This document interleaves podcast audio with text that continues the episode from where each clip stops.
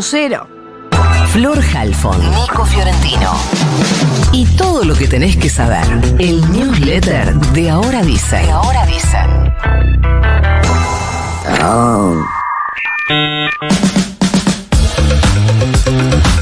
Comunidades indígenas están haciendo una marcha desde la Quiaca a Buenos Aires para hacer visible su búsqueda de defender sus territorios y sus recursos naturales y protestar contra lo que venimos diciendo que protestan en Jujuy y ahora lo quieren hacer visible en todo el país, la reforma de la constitución provincial. Están pasando por distintas provincias para llegar hasta el Congreso Nacional y la Corte Suprema el 1 de agosto, Día de la Pachamama, donde tienen previsto hacer un acampe y les exigen a los jueces que declaren la inconstitucionalidad de la reforma y a los legisladores que intervengan la provincia y aprueben la ley de propiedad comunitaria. El magnate británico Joe Lewis propietario de la estancia Lago Escondido en Río Negro, amigo de Mauricio Macri, se entregó a la justicia, digo para que lo ubiquen, esto no tiene nada que ver, se entregó a la justicia y se declaró inocente en la causa por tráfico de información privilegiada en una audiencia ante la Corte Federal de Manhattan. Luis tiene 86 años, reside en Bahamas y parece que les proporcionó durante años información privilegiada a sus empleados y algunos medios dicen a sus parejas, otros medios dicen a sus amantes.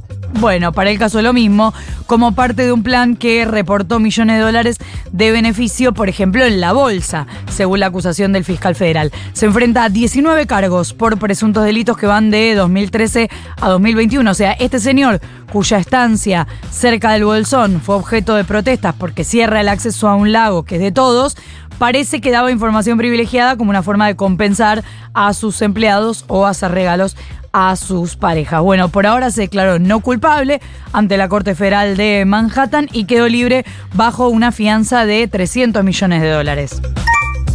El actor estadounidense Kevin Spacey fue declarado no culpable por el jurado del Tribunal Londinense de Southwark. Estaba acusado de nueve delitos sexuales contra cuatro, cuatro hombres.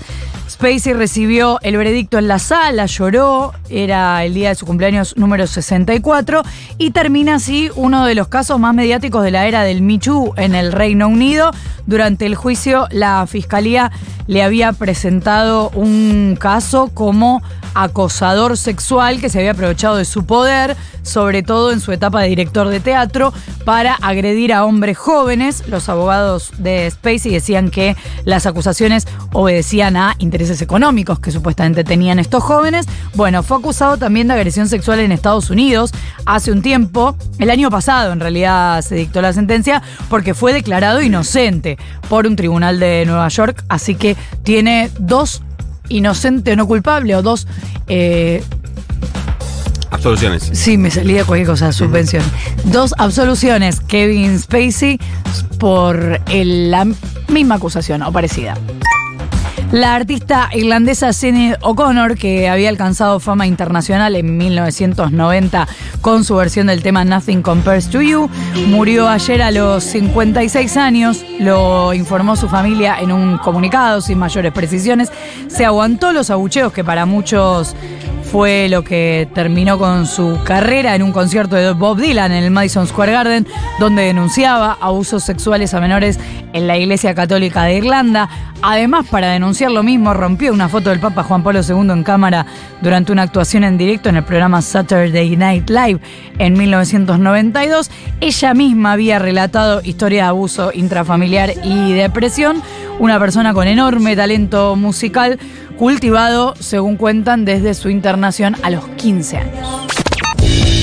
Doble presencia de Patricia Bullrich en este newsletter de hoy, una por un error no forzado, un término medio sacado del tenis, y otra por algo que evidentemente sí le parece divertido, pero que forma parte de un discurso muy, pero muy violento. Lo primero, el error no forzado es ¿Qué es lo último que puede hacer una exfuncionaria de la Alianza en campaña presidencial 20 años después?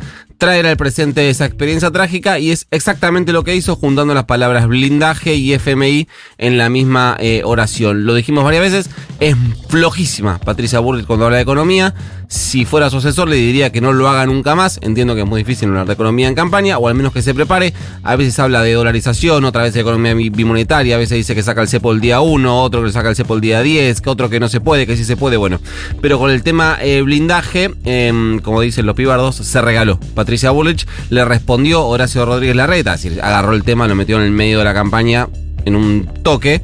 Dijo Larreta, al blindaje lo hizo de la Rúa, no vamos a repetir eso. Miremos la historia argentina, estudiemos. La mandó a estudiar a Patricia eh, Burrich. También le respondió, por ejemplo, Martín Redrado, economista que está trabajando con Rodríguez Larreta. Eh, dijo que eh, hay que renegociar un nuevo acuerdo con el fondo, pero sin tomar nueva deuda. O sea, la están agarrando justamente desde ahí. Nadie del equipo económico de Burrich salió a aclarar esto. Se despegaron algunos candidatos, lo, relativizaron. Por ejemplo, lo hizo Luis Petri, su compañero de fórmula, lo hizo Néstor Grindetti, su candidato a gobernador bonaerense. Igual por suerte cuando todo está ya calmándose un poco, vino Fernando Iglesias a poner calma, siempre vía Twitter con la cobardía y la violencia que lo caracteriza. De la Rúa terminó mal, pero peor terminó Favaloro. Eh, tuiteó en obvia alusión a Rodríguez Larreta. Recordemos que Larreta estaba a cargo del eh, PAMI, en el cuando em, René Favaloro se suicidó, se entiende, o al menos se explica una parte de eso, nunca un suicidio, eh, lo, que puede impulsar a una persona a suicidarse eh, es una sola cosa, o en general no lo es, pero eh, se entiende que entre otras cosas estaba acosado por grandes deudas que atravesaba su fundación por presuntamente deudas quita que no le pagaba el PAMI. O sea, lo que hizo Fernando Iglesias bien, pero bien, pero bien, bien, bien mala leche. Y dije que en este newsletter iba a aparecer dos veces Bullrich porque em, también quedó eh, pegada a un video que se viralizó, un video de ella y un grupito de militantes suyos cantando que van por una Argentina, hablo comillas, en la que estemos todos menos Cristina, cantan, cierro comillas.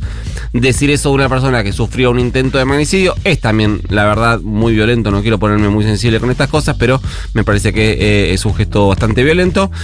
pero en este caso no es un error no forzado, le respondió todo el quillerismo y todo el universo de Unión por la Patria. En la Argentina que tenemos que construir, tiene que haber lugar para todos y todas, incluso para vos, Pato Bullrich, le respondió Guado de Pedro, eh, incluso hubo hasta un comunicado del bloque de diputados del Frente de Todos, pero ¿Y por qué digo que no fue un error no forzado? Porque a eso sí se subió Bullrich, sobre eso sí respondió. Eh, el único lugar donde debería estar Cristina es presa, cumpliendo su condena, le respondió a Guado de Pedro. Violencia es lo que viven los bonaerenses todos los días con la inflación y la, inseguridad, le respondió a Axel eh, Kisilov. Bueno, así en esos términos se está dando la campaña. Otro tema, una gran discusión se instaló en torno a Miguel Pérez, el titular del Banco Central. Ayer se confirmó que el Banco Central no va a dar, no va a, dar perdón, a conocer el REM antes de las PASO. ¿Qué es el REM? Que no es REM, es el eh, relevamiento de expectativas del mercado, que, elabora mes a mes el Banco Central con los datos de unas 40 consultoras, entre otras expectativas que mide el REM, mide las expectativas de inflación, exacto. Ese dato, el REM, se venía publicando siempre, siempre, todos los meses, el primer viernes de cada mes. Pero en agosto, que hay elecciones, se postergó esa publicación para el 15 de agosto, es decir, para después de las pasos. Dos días después de las pasos, el 15 de agosto, se van a conocer tanto el índice de inflación de julio, que no, no se prevé que sea positivo, y eh, el REM del mismo eh, mes entonces. El objetivo es obvio, que el dato no impacte la campaña, porque nadie espera que sea positivo, ni la inflación de julio, ni las expectativas del REM.